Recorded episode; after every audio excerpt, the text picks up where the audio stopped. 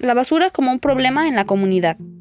La basura se produce cuando los residuos recogidos en los vertederos se pudren, propagan el olor y causan contaminación del aire en las áreas circundantes, lo que también crea problemas a nivel administrativo. A menudo se ve que los residuos que incluyen material inorgánico como latas de hierro, papel, plástico, piezas de vidrio, restos de comida, huesos de animales, cáscaras de verduras son arrojados al aire, al aire libre, en áreas donde las personas mantienen animales para leche, aves de corral u otros animales.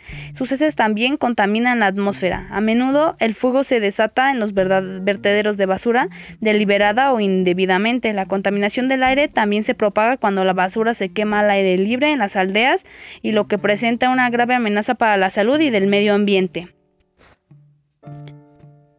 Los desechos son la principal razón de la contaminación ambiental en los países desarrollados y en desarrollo.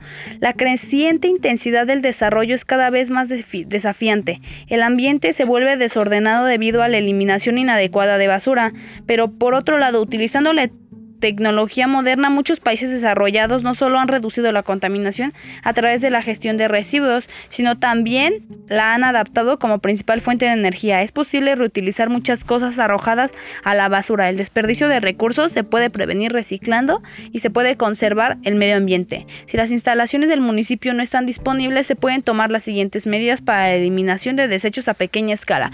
Separar la basura orgánica e inorgánica realizar una composta.